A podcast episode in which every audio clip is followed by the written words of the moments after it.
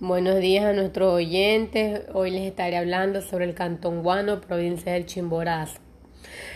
El Cantón Guano tiene una superficie de 473 kilómetros y su rango de altitud va desde los 2.000 hasta los 6.310 en el Nevado Chimborazo, ubicado al noroeste de la provincia del Chimborazo. Contiene un clima el cual los veranos son cortos, cómodos y nublados y los inviernos son cortos, fríos y parcialmente nublados. La temperatura generalmente varía de 7 grados a 19 grados y rara la vez que baja menos de 5 grados o sube a más de 21 grados.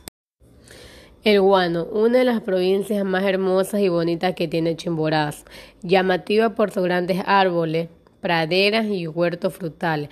En el presente ha generado un gran desarrollo comercial y artesanal y se distingue por la manufactura de bellas y finas alfombras de diferentes colores y variados diseños, por la calidad de su fino calzado y por el cuero, y por sus mantas de otras manufacturas del hilo y lana.